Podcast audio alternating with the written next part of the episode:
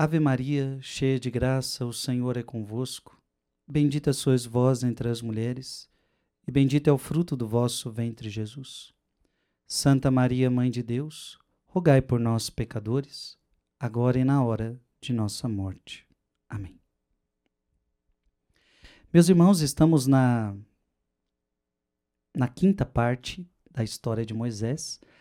Lembrando que a história de Moisés é muito grande, por isso que a gente precisa dividir ela em partes. Já abre a sua Bíblia em Êxodo, capítulo 16. Êxodo, capítulo 16. E nós vamos ver essa história formidável, a história de Moisés.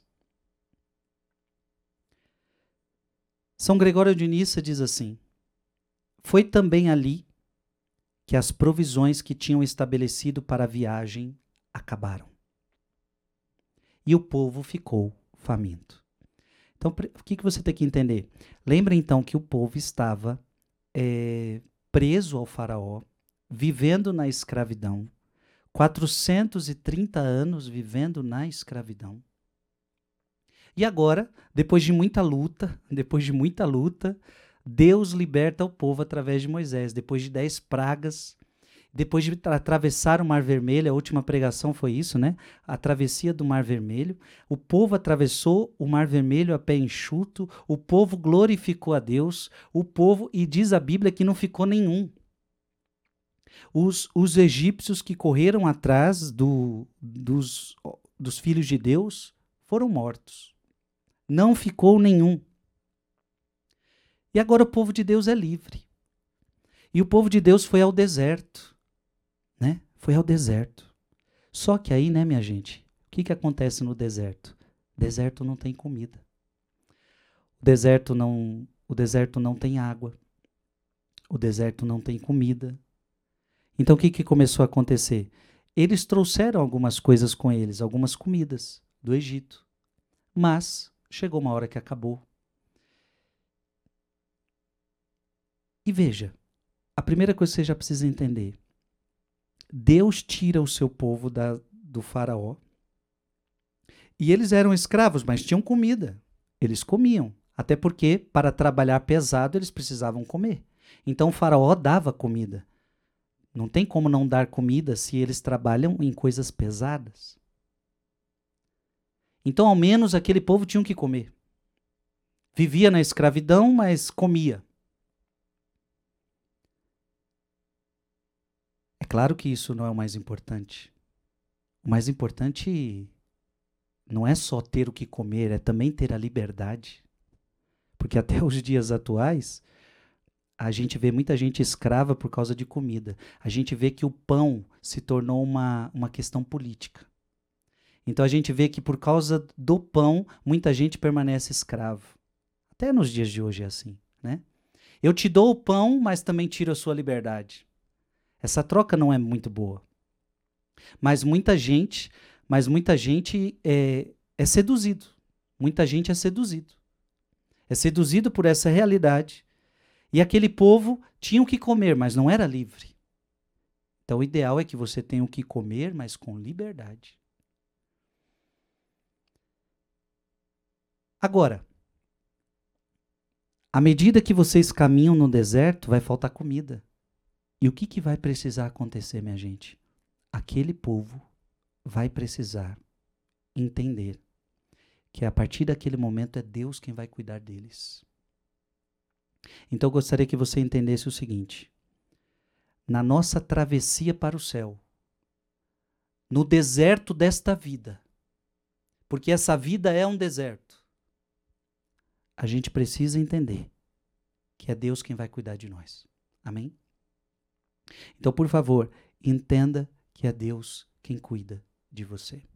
Isso vai ficar muito claro nesta pregação. Foi então que testemunharam um verdadeiro milagre.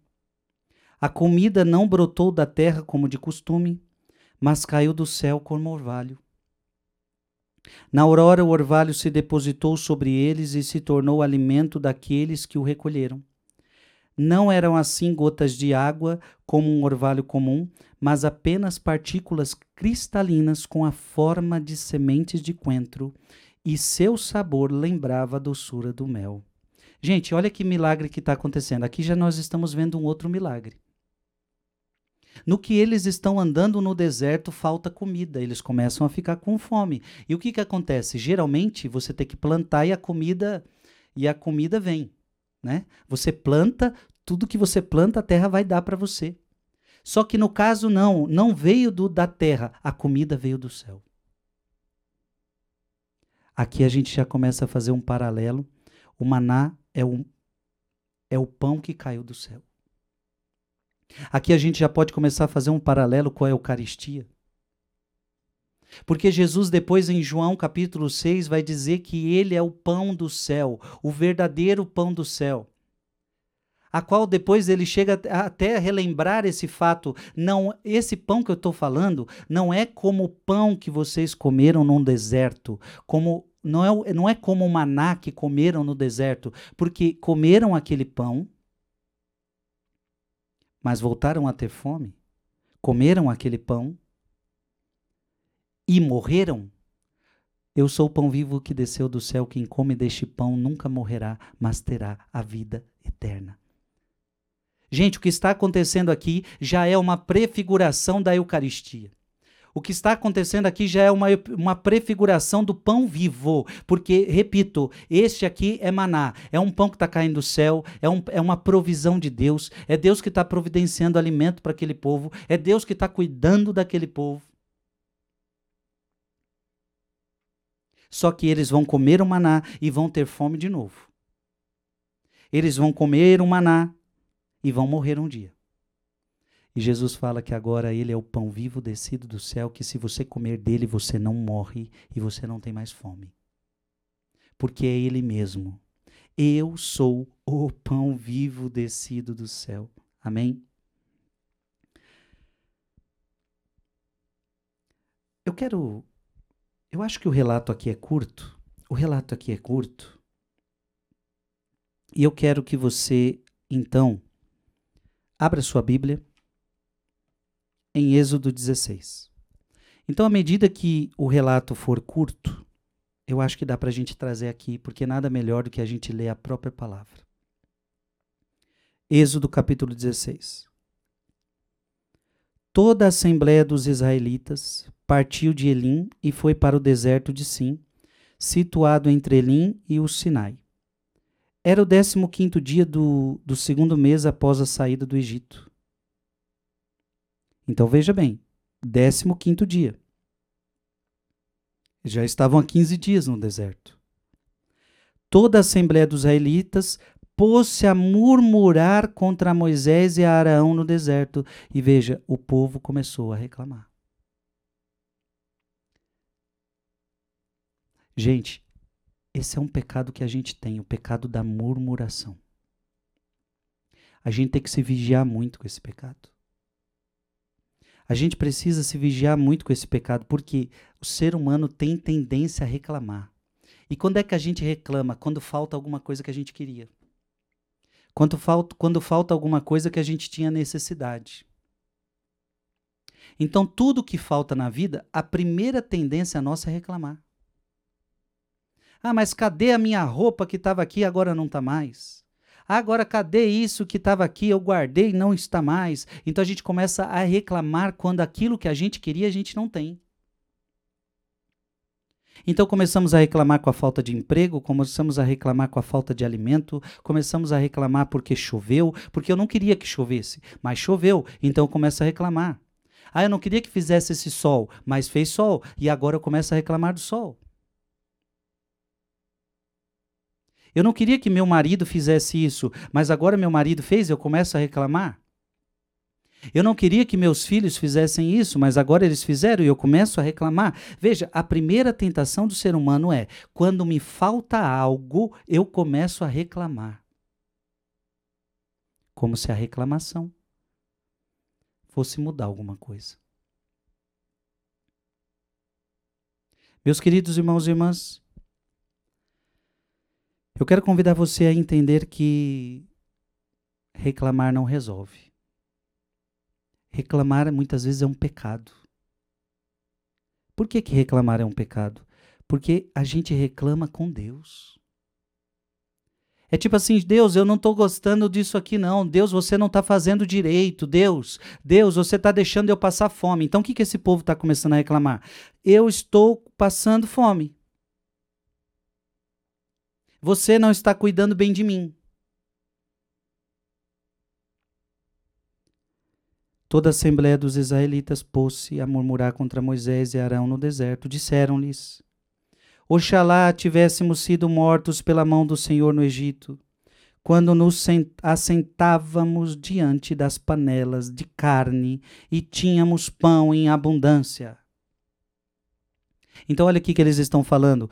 A gente era escravo, a gente era escravo, mas pelo menos a gente tinha carne, a gente tinha pão em abundância, pelo menos a gente comia. A gente não era livre, mas pelo menos a gente comia o povo começa a não valorizar. O povo começa a não valorizar o que Deus fez por eles. Meus queridos, preste atenção.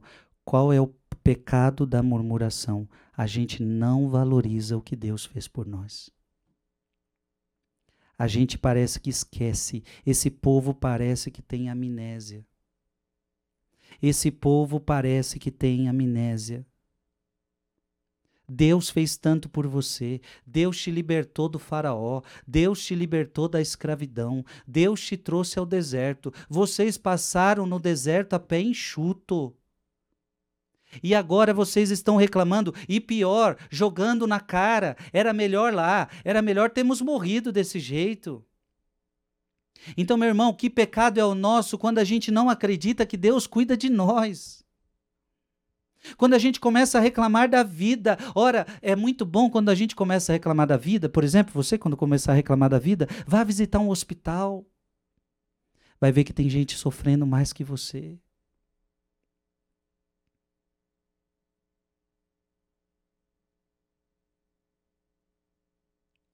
Vai ver que tem gente que não tem o que você tem e dá valor à vida e que está feliz e que está alegre e às vezes você tem tudo e começa a reclamar. Gente, aquele povo tinha tudo e eles estavam reclamando. Aquele povo tinha tudo e eles estavam reclamando. Cuidado, você não tem motivos para reclamar. Você não tem motivos para reclamar. É por isso que a gente sempre diz: quem reclama, louva o diabo. Quem reclama louva o diabo. Você precisa entender que há um Deus que cuida de você.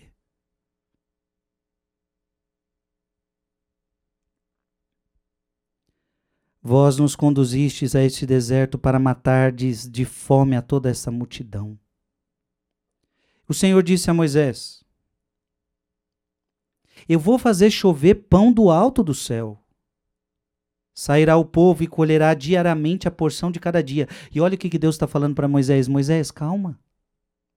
Quem disse que eu não ia cuidar do povo? Veja, não é que Deus não ia cuidar de você, é que você não sabe esperar o tempo dele, você não sabe esperar a hora dele. Então para de reclamar da vida, para de reclamar da vida. Se você não tem algo que você queria, talvez seja porque não é para você ter. Se você não tem algo que você queria, talvez não é para você ter do jeito que você quer. Se você não tem algo que você queria, talvez seja porque não é o tempo, não é a hora, não é o momento. Nem tudo que você quer é da vontade de Deus, meu filho, e você precisa entender isso. Nem tudo que você quer é da vontade de Deus. E muita coisa que você quer também é o que Deus quer, mas no tempo dele, mas na hora dele, você está entendendo? Deus ia cuidar deste povo, Deus não ia tirar eles do deserto para fazer eles morrerem. Deus iria cuidar do povo, mas eles precisam entender que é no tempo de Deus. E é do jeito de Deus.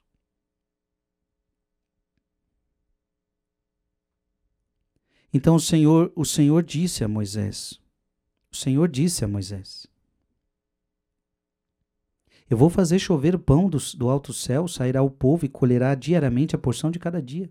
Eu porei desse modo a prova para ver se andará ou não segundo minhas ordens. Opa, olha que coisa bonita. Por que, que Deus às vezes faz você sentir necessidade? Por que que às vezes Deus não te dá na hora que você quer? Por que que Deus faz muitas vezes você sentir falta? Deus, apro Deus faz Deus aproveita essa situação para provar você. Porque veja, olha, é nessa hora que o povo já trai Deus. É na hora que me falta alguma coisa que o povo já começa a falar: ah, era melhor estar tá lá. Ah, era melhor estar tá lá na escravidão? Ah, era melhor estar tá lá no pecado? Então, quando nos falta, quando nos falta, muitos caem na tentação. Era melhor no mundão. Era melhor quando eu vivia naquele pecado. Era melhor.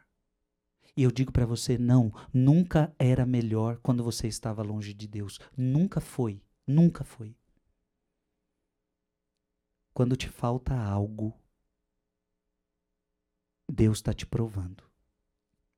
Deus está te provando. Nunca nos esqueçamos do, de Jó de Jó que tinha tudo e foi tirado-lhe tudo. E aí Jó termina no, dizendo no final: Deus deu, Deus tirou, bendito seja o nome do Senhor. Jó foi provado.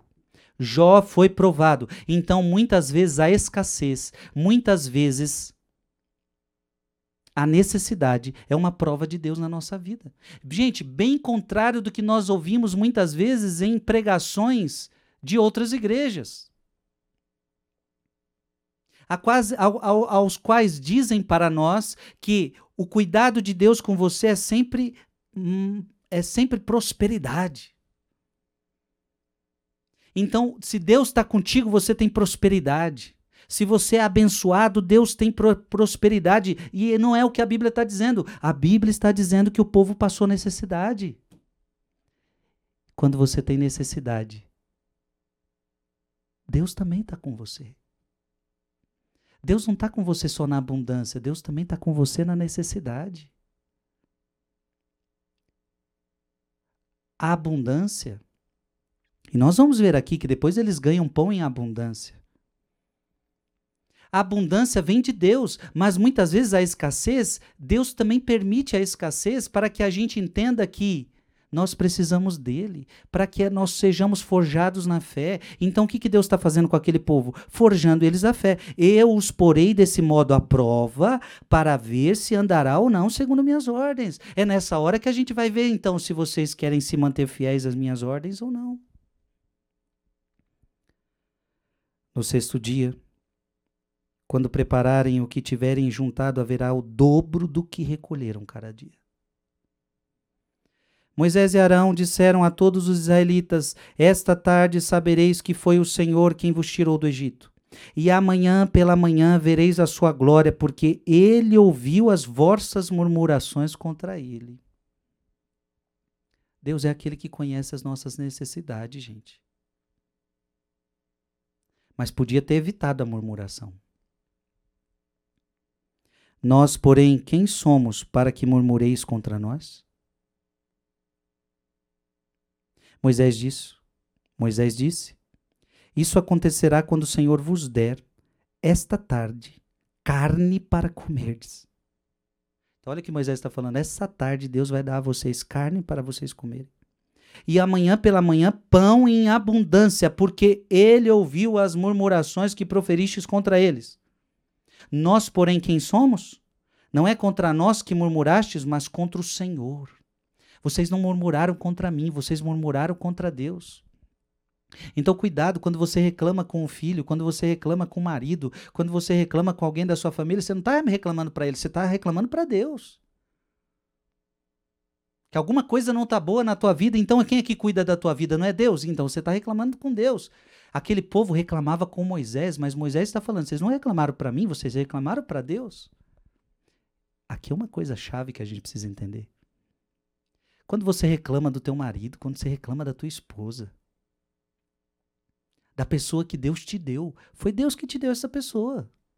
Você escolheu, obviamente, mas Deus abençoou essa relação. E agora você reclama, você reclama de Deus. E quando você reclama, você não entende que é Deus quem está cuidando de você. Moisés disse a Arão: Dize a toda a assembléia dos israelitas: Apresentai-vos diante do Senhor, porque ele ouviu vossas murmurações. Enquanto Arão falava, toda a assembléia dos israelitas olharam para o deserto e eis que apareceu na nuvem a glória do Senhor. Olha isso, apareceu na nuvem a glória do Senhor. Deus cuidava daquele povo. Eu quero que você abra a sua Bíblia em Mateus, capítulo 14, capítulo 6, se eu não me engano. E eu quero que você nunca mais se esqueça do que a gente vai falar agora. Mateus 6, 25. Pegue a sua Bíblia.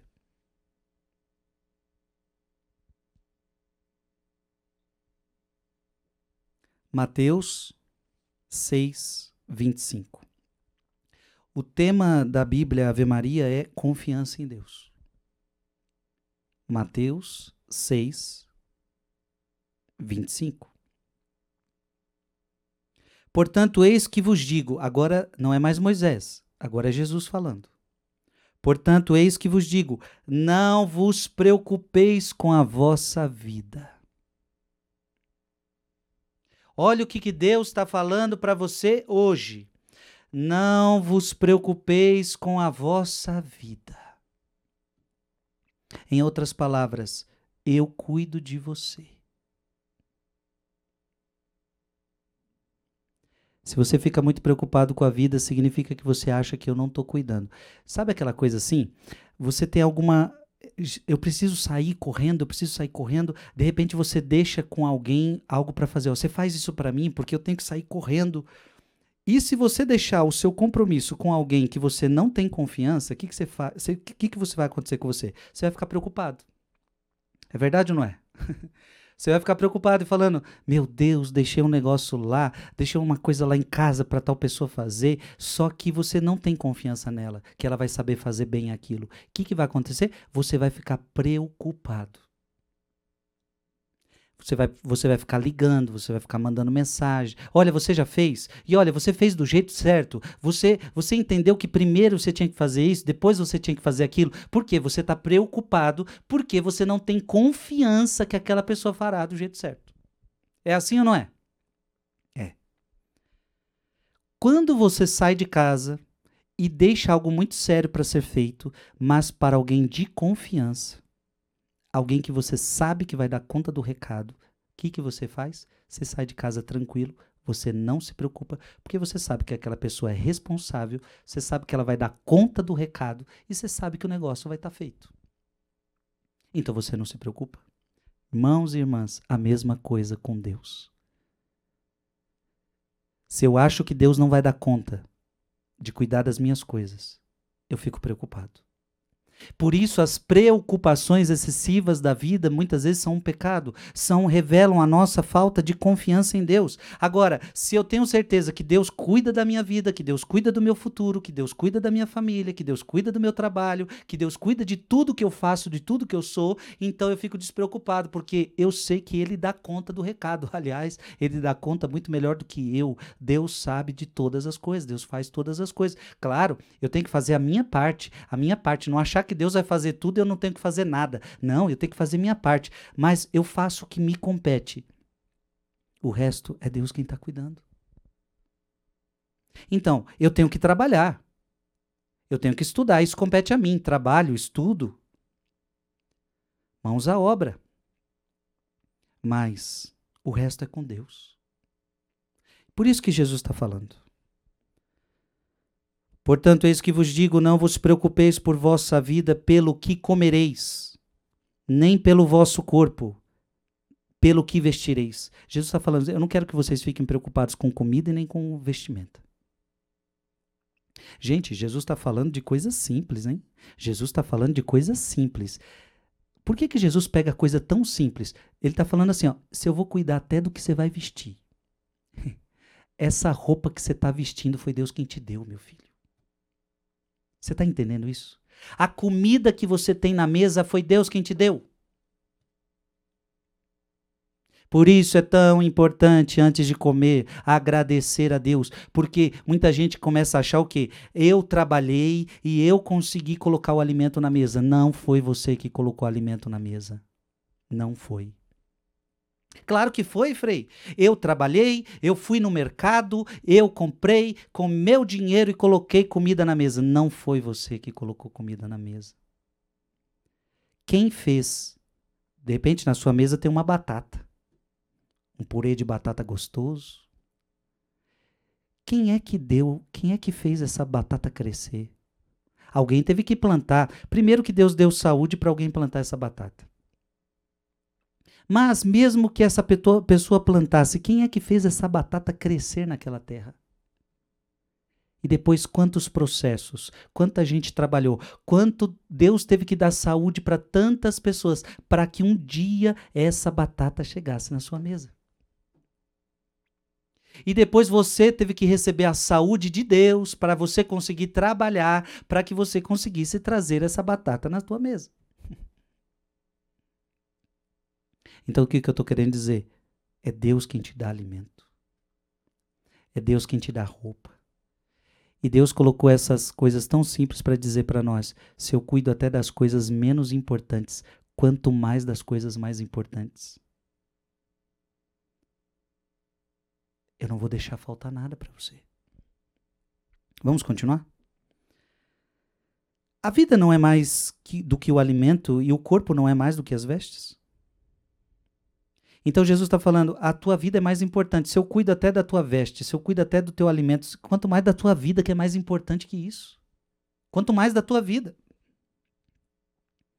Olhai as aves do céu, não semeiam nem ceifam, nem recolhem nos celeiros e vosso Pai Celeste as alimenta. Não valeis vós muito mais do que elas? Qual de vós, por mais que se esforce, pode acrescentar um só côvado à duração da sua vida? Quem aqui pode dizer, eu vou viver tantos anos? Ninguém de nós tem poder para isso. É Deus, Jesus falando para você, sou eu que cuido de você, sou eu que te dou os anos da sua vida. Se você comemora um aniversário é porque Deus te deixou viver. Você está entendendo, minha gente? Tudo é Deus.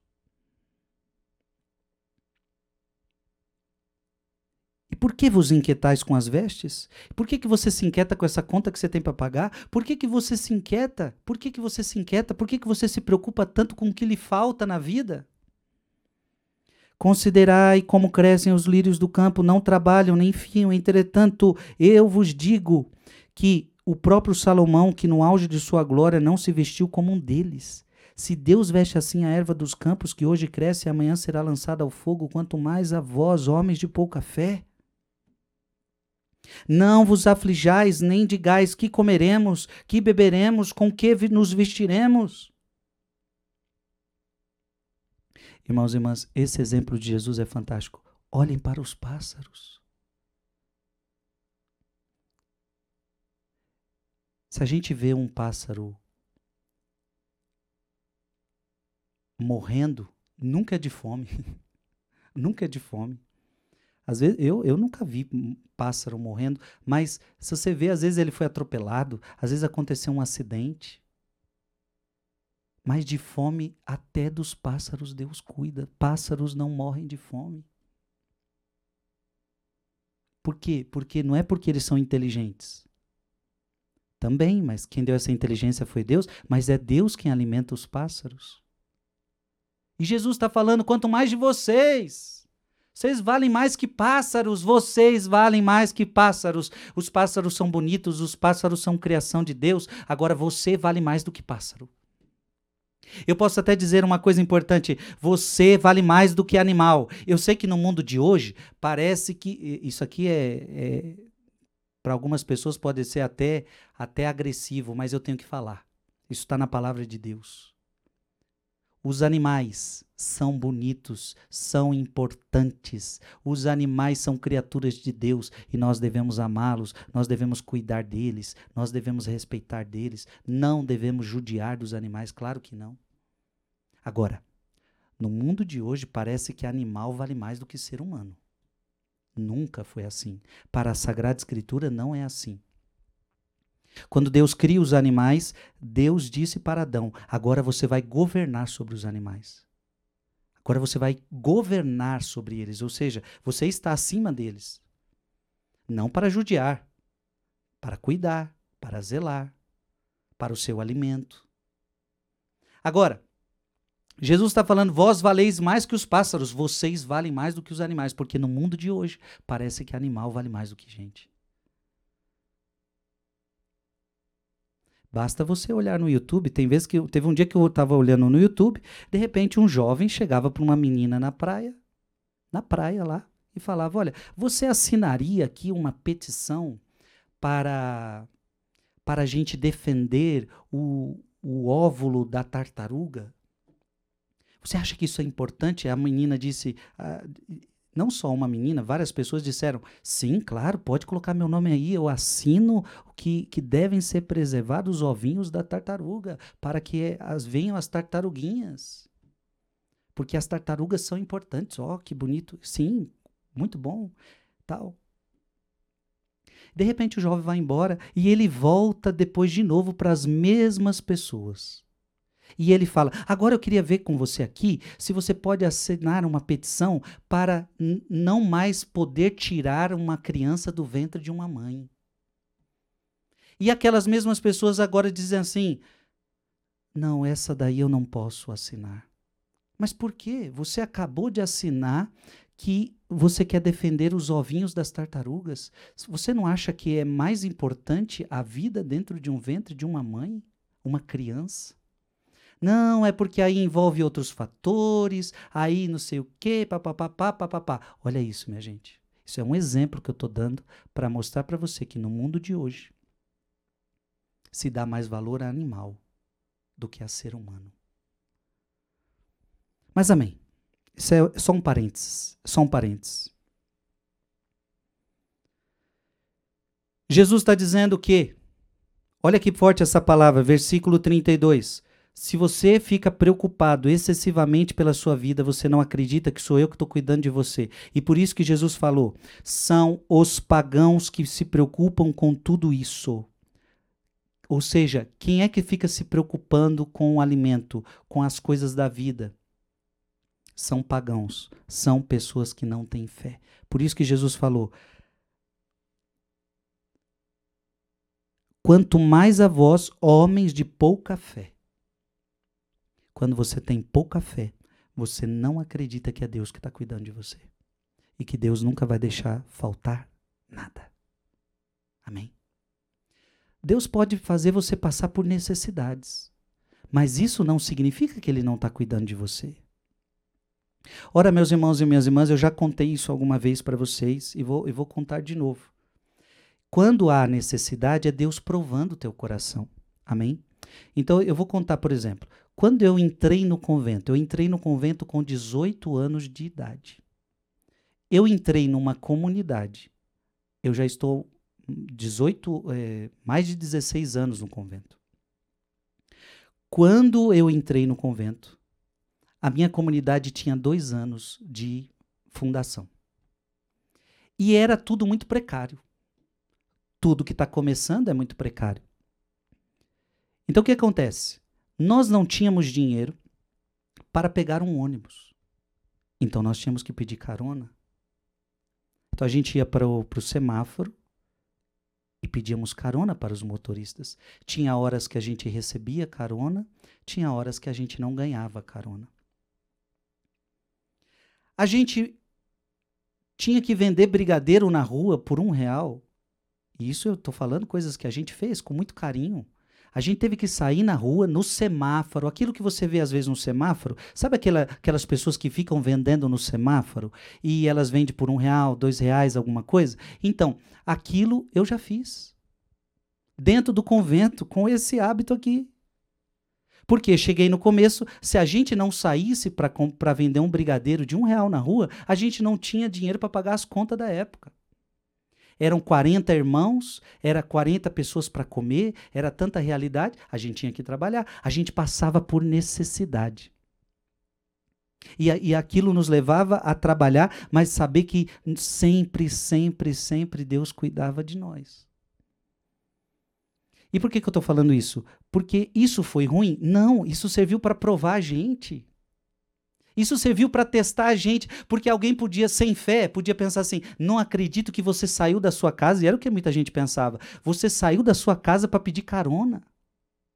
Porque quando você estava em casa, eu nunca tinha pedido carona, enquanto eu morava na minha casa. Quando eu estava na minha casa, eu nunca precisei ir no semáforo vender um brigadeiro na rua. Agora eu entrei no convento, agora eu vou precisar pedir no semáforo, vou pedir, vou precisar me humilhar e pedir carona de ônibus e ficam falando que não dá, que não pode, aquela humilhação toda. Quantas vezes eu saía na vizinhança onde a gente morava e pedia papel higiênico? Olha, não tem papel higiênico em casa, você pode fazer uma doação, por favor, nós precisamos da sua ajuda. Gente, coisas básicas, coisas mínimas, a gente tinha que pedir, a gente tinha que sair, não tínhamos. Se a gente não pedisse, a gente não tinha.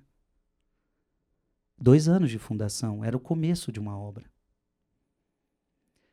Tudo isso foi importante para provar a gente, para testar a gente, porque alguns poderiam ter dito: eu estou fora disso daqui, eu vou voltar para casa. Mas se eu tivesse voltado para casa, eu não seria o padre que eu sou hoje, eu não estaria aqui pregando para você hoje, eu teria talvez uma vida mais tranquila, mais cômoda e não estaria aqui com você hoje. Você está entendendo, sim ou não?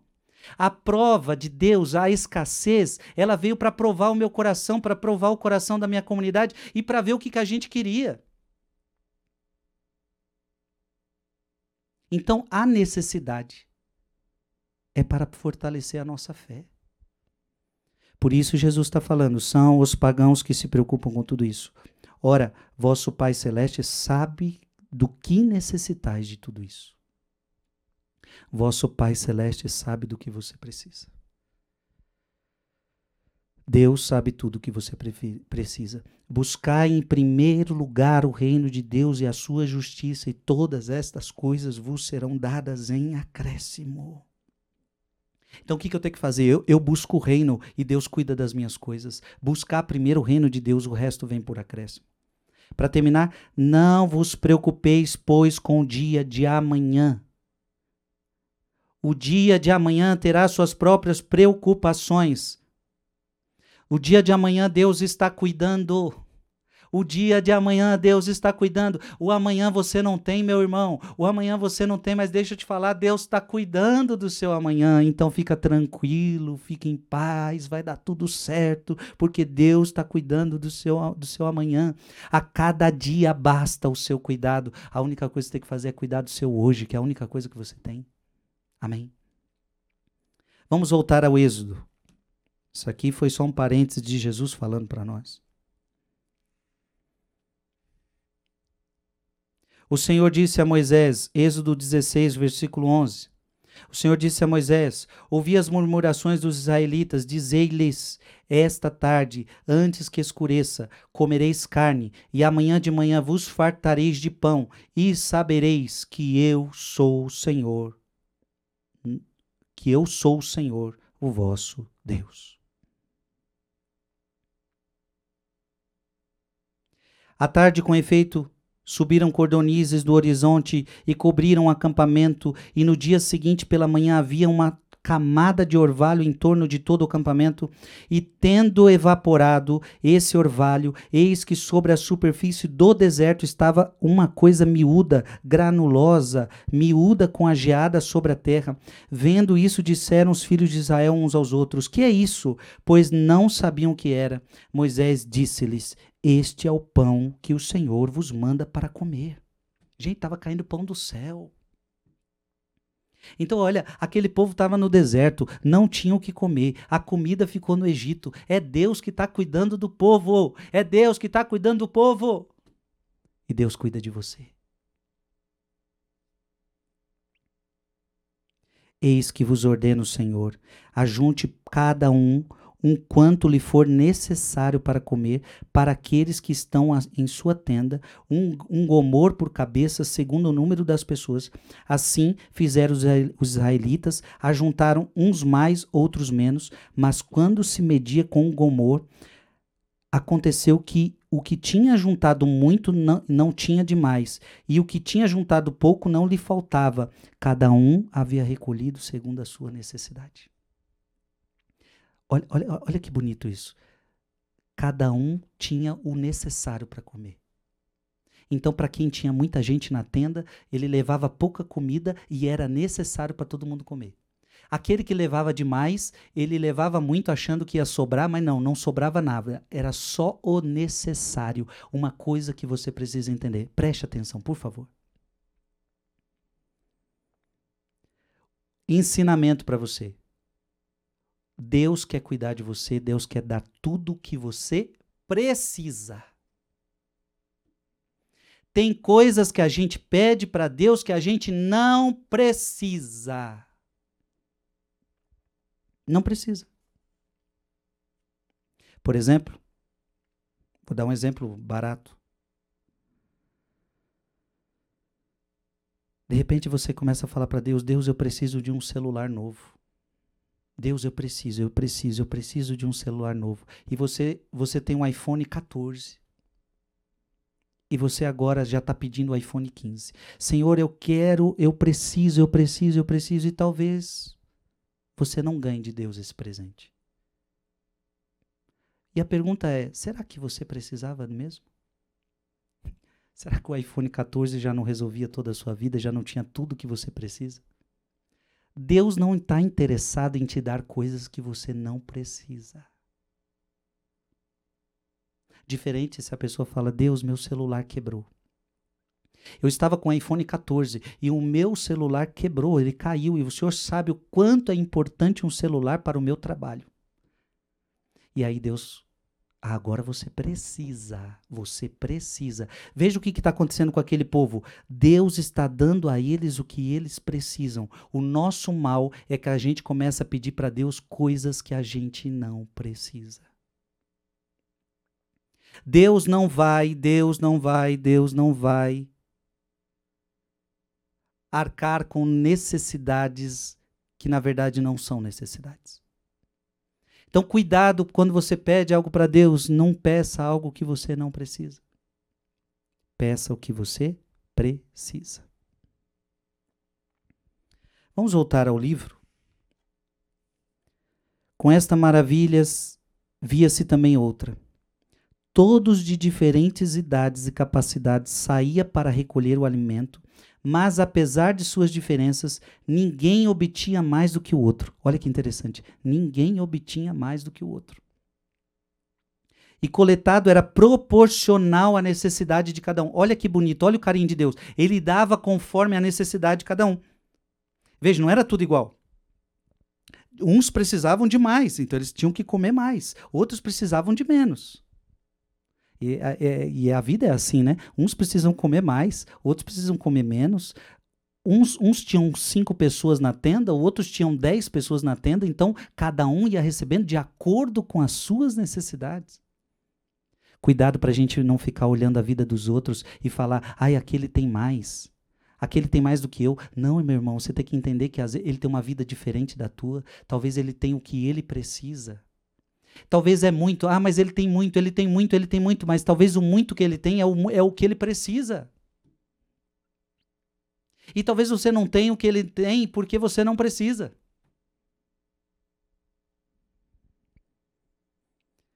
De modo que o mais forte não recebia mais, nem o mais fraco menos. Cada um, ao fazer a provisão diária, não guardava para o dia seguinte. Olha que interessante, eles também não guardavam para o dia seguinte. No entanto, quando um ganancioso armazenava parte da comida diária para o dia seguinte, o que, que acontecia? A, a comida acabava estragando. Gente, olha que interessante. O pão era para cada dia. Vocês lembram do que, que Jesus pede para a gente no Pai Nosso? No Pai Nosso, Jesus nos ensinou: o pão nosso de cada dia. Olha um detalhe importante, preste atenção você ter que ficar com o pão de cada dia. Nós não podemos ter aquela mentalidade de, de estocar, de armazenar. Porque o que, que seria o armazenamento? Como eu não confio muito em Deus, eu tenho que armazenar para eu me sentir seguro. Então, qual é o armazenamento contrário à vontade de Deus? Era aquele armazenamento que, para minha segurança, eu, eu, eu, preciso, eu preciso me sentir seguro. Claro, eu aqui não estou dizendo que você não pode ter dinheiro no banco, eu não, não, não estou aqui dizendo que você não pode ter é, a sua reserva. Mas cuidado para que as suas reservas não sejam a confiança no dinheiro. Por mais reservas que você tenha, não coloque a tua confiança nessa conta de banco que você tem, meu filho, porque um dia, um dia que esse banco falir, o seu dinheiro vai embora. Sabia disso? Hoje você tem seu dinheiro no banco, mas se o banco falir? Seu dinheiro foi embora. E se uma guerra mundial estourar? Desculpa falar isso, mas nenhum de nós quer isto, né? Mas, gente, tudo cai por terra por questões assim, ó num estalar de dedos, aquilo que a gente acha que é a nossa confiança não é. Aquilo que você acha que é a sua confiança não é. Então eu quero que você entenda: bens materiais não são a sua segurança. O que, que Deus estava formando aquele povo? Pega o pão de cada dia. Está vindo, caindo pão do céu. Eu quero que vocês peguem o pão de cada dia. Não precisa se preocupar com amanhã, porque amanhã eu vou, de, eu vou dar pão para vocês de novo. É isso que você tem que entender. A gente não precisa estar preocupado excessivamente com amanhã. Repito, você está aí com as suas reservas? Pode ter suas reservas, desde que elas não sejam para você uma segurança. A tua segurança é Deus. A tua segurança é Deus. Não é dinheiro, não é essa fazenda, não é esse bem material. Não é, não é, não é. Basta um estalar de dedos e aquilo que é a tua segurança deixa de ser. Então o povo que pegava mais do que devia, a, a comida estragava, tornando-se infestada por vermes. É que eu não vou ler mais porque não vai dar tempo, mas depois você continua lendo, por favor, tá? Você continua lendo porque vai contar tudo isso. Gregório Nissa está resumindo para nós. A história oferece ainda outra característica surpreendente desse alimento. Um dos sete dias da semana era observado como dia de descanso por uma razão mística. Gente, outra coisa importante, preste atenção. Um outro detalhe: quando estava perto do sábado, que era o dia de descanso, era o dia consagrado a Deus, Deus dava o pão já para dar para o sábado, para que no sábado ninguém trabalhasse, todo mundo descansasse porque o sábado é dia consagrado ao Senhor. Se a gente for lá no versículo 19, Moisés disse-lhes: Ninguém reserve dele para o dia seguinte. Alguns não ouviram e guardaram dele até pela manhã, mas criou vermes e cheirou mal. Moisés irritou-se contra eles. E agora, se você for no versículo 23, este disse-lhe: é por isso que o Senhor ordenou: amanhã é dia de repouso. O sábado consagrado ao Senhor. Por isso, o que tendes a cozer no fogo, no forno, cozeio, e o que tendes a cozer em água, cozeio, e o que sobrar, ponde-o de lado até pela manhã. Guardemo-no até o dia seguinte, segundo a ordem de Moisés, e não cheirou mal, nem, nem acharam vermes nele. Comei-o hoje, disse-lhe Moisés, porque é o dia de sábado do Senhor, hoje não o achareis no campo. Durante seis dias o, o juntareis, mas o sétimo é o sábado, nele não haverá. No sétimo dia, alguns saíram para fazer sua provisão, mas nada encontraram. E aí o povo é esperto, né? Sempre tem os malandros. Sempre tem aqueles que não observam a lei. E aí o que acontece? Sábado não era dia para colher o pão. Sábado não era dia para buscar alimento. E aí algumas criaturas iam lá. Só que não encontrava nada. Interessante, se eles pegassem pão acima do limite, estragava, o verme comia. Mas quando era para o sábado, eles tinham que guardar uma provisão maior para o sábado, o verme não estragava comida. O verme não comia comida. O que, que nós estamos aprendendo aqui? Que Deus está ensinando que existe um dia que não é para o trabalho, existe um dia que deve ser consagrado a Deus. Amém? Irmão, eu quero dizer para você uma coisa. Ou você entende isso, ou, ou, ou vai dar muita confusão na sua vida. Entenda, para os judeus, aqui é o, um, nosso, o povo judeu, o sábado é o dia consagrado ao Senhor. Nós sabemos que para nós cristãos, para os católicos, para os cristãos, se transformou no domingo, porque o domingo é o dia da ressurreição.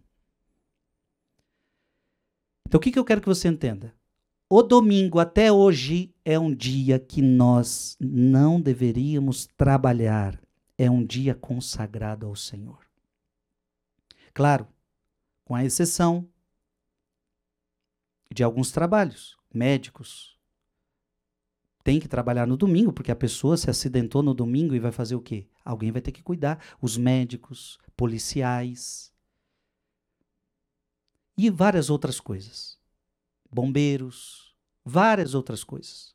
Então, com essas devidas exceções, que é um trabalho de, em forma de caridade, com aquelas devidas exceções onde a pessoa fala: olha, eu não queria trabalhar no domingo, mas o meu patrão me obriga e se eu sair desse emprego, eu, eu não vou ter o que comer, eu preciso, eu dependo disso. Então, com as devidas exceções. Agora, há muita gente que não depende do trabalho no domingo e fica inventando trabalho no domingo. Cuidado. O dia do domingo é um dia consagrado ao Senhor. Trabalham no domingo sem necessidade, as quais eu citei aqui, pode gerar para você um trabalho infértil. Que você acha que está produzindo, mas não está. Seria muito mais produtivo se você descansasse, se você ficasse com a sua família, porque seis dias de trabalho, seis dias que você não deu atenção para a família, seis dias que você não conseguiu descansar o seu corpo, seis dias que você não conseguiu se dedicar inteiramente a Deus. Ora, é mais do que justo que ao menos um dia da semana você consagre a Deus, que você abençoe sua família, fique mais com a sua família e que você também descanse o seu corpo. Isso vai trazer equilíbrio na vida, minha gente. E muita gente não observa isso. Fica trabalhando sem necessidade. Pare com isso em nome de Jesus. Domingo é dia de Deus, é dia consagrado ao Senhor. Buscar em primeiro lugar o reino de Deus, o resto vem por acréscimo. Só que aí vem a tentação capitalista, né? Quanto mais eu trabalho, mais eu ganho. Interesseiro. Quanto mais eu trabalho, mais eu ganho interesseiro, avarento. Pare de trabalhar no domingo se você não tem necessidade. Se não é aqueles exemplos que eu falei para você. Pare. Honre a Deus, tua família e coloque o teu corpo para descansar. Você vai estar muito mais disposto dessa forma. Eu quero dar só um testemunho. Teve um dia que eu fui visitar uma hamburgueria e eu fiquei. Fui visitar mesmo. Os donos me convidaram, fomos visitar aquela hamburgueria, que era famosa naquela região. E eu fiquei impressionado. Porque ele dizia assim: quando a gente chegou lá, o dono nos acolheu e ele começou a falar: Frei, a gente, come... a gente montou essa hamburgueria e ninguém acreditava. Mas umas coisas. A, a, gente tem aqui princípios. E era interessante que a primeira coisa que ele fazia é o seguinte: aqui nós temos horas para rezar. Então não importa se a hamburgueria está cheia, a gente para em determinado horário e a gente reza. Então imagina, tá todo mundo comendo, eles param e todo mundo reza. Isso é, é uma, uma, um costume que eles tinham e o povo não se ofendia com isso. Já estavam até acostumados. E você percebia que era um trabalho consagrado a Deus. E uma das coisas que ele me falou que me chamou a atenção, Frei, a gente aqui honra a Deus. Em primeiro lugar, o trabalho não é o mais importante. Então, eu, uma coisa que eu também fiz, eu aproximei o meu trabalho da minha família, porque senão eu ficava muito aqui e a minha família ficava longe. Então, aproximei o trabalho da família tal. Isso, é, são coisas bonitas. Ou seja, o trabalho não pode me tirar da minha família completamente. Só que aí o mais importante, o, o detalhe que mais me chamou a atenção, ele falou: tem um detalhe, Frei, domingo não abre. Aí a gente pergunta, né? Mas nossa, uma hamburgueria Geralmente é sábado, é sexta, sábado e domingo que a galera quer comer hambúrguer. E ele falou: Frei, eu sei que aqui é uma hamburgueria. Muita gente, os clientes querem que a gente abra no domingo, mas domingo é dia consagrado a Deus. Todo mundo vai para a missa, é dia de família, é dia de descanso, é dia de Deus. A minha hamburgueria não abre mais no domingo. Veja, eu ganharia mais? Ganharia, mas será que é um dinheiro que valeria a pena? Eu não preciso do dinheiro do domingo para sobreviver. Com todos os outros dias eu estou vivendo bem. Aliás, hoje, ele falava assim: a minha hamburgueria hoje é uma das mais famosas da região. Sem abrir no domingo. E eu achei tão bonito. Parabéns. Parabéns. Ele sente na pele o que é honrar a Deus. Ele sente a provisão de Deus na família, porque honra a Deus. E não cai numa tentação capitalista de que quanto mais eu trabalho, mais eu ganho. Mas o que, que adianta ganhar mais em detrimento da família, em detrimento da saúde e detrimento de deixar Deus? Essa é a pergunta que eu faço. O que, que adianta ganhar mais em detrimento da sua saúde, em detrimento da sua família, em detrimento da tua fé? Essa palavra foi para muita gente, eu tenho certeza disso. Gente, para a gente ir terminando essa pregação, no dia anterior ao dia de descanso, a mesma quantidade de comida fluía como nos outros dias, e o esforço daqueles que reuniam era o mesmo, mas o recolhido era o dobro da quantidade habitual, de modo que a sua necessidade de comida não era desculpa para quebrar a lei do descanso. Ninguém tinha desculpa para quebrar a lei do descanso. O poder divino se mostrava ainda maior na medida que, enquanto em outros dias o excesso se tornava inútil, somente no dia da preparação para o sábado, que é o nome deste dia de descanso, o que estava guardado permanecia imperecível, de modo que não permanecia de modo algum menos fresco que o novo. Gente, isto é impressionante. Versículo 25. Comei hoje, disse Moisés, porque é o dia de sábado do Senhor. Hoje não achareis no campo, durante seis dias o ajuntareis, mas o sétimo é o sábado, nele não haverá. No sétimo dia, alguns saíram para fazer sua provisão, mas nada encontraram. Então o Senhor disse a Moisés: Até quando vos recusareis a observar meus mandamentos e minhas leis?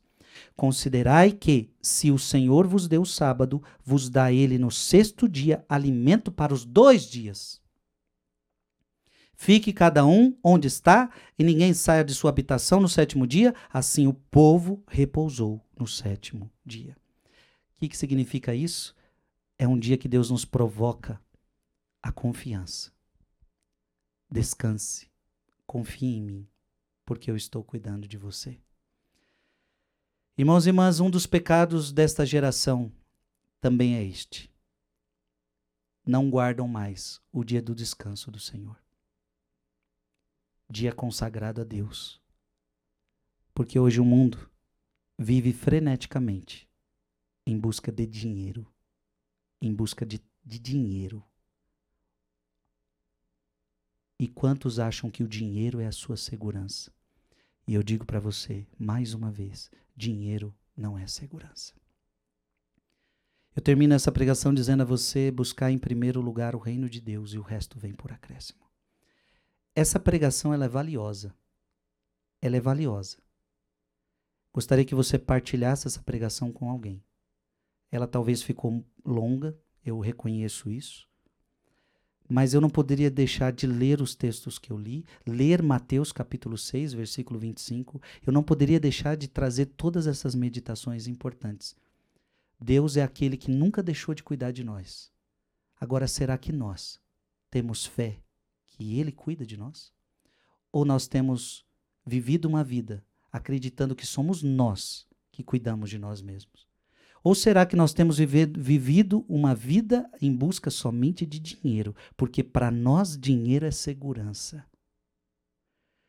Atrás de posses, porque para nós posse é segurança. E eu tenho que te dizer: essa é a maior ilusão do ser humano. Esta é a maior ilusão do ser humano. Que Deus te abençoe. Em nome do Pai, e do Filho, e do Espírito Santo. Amém.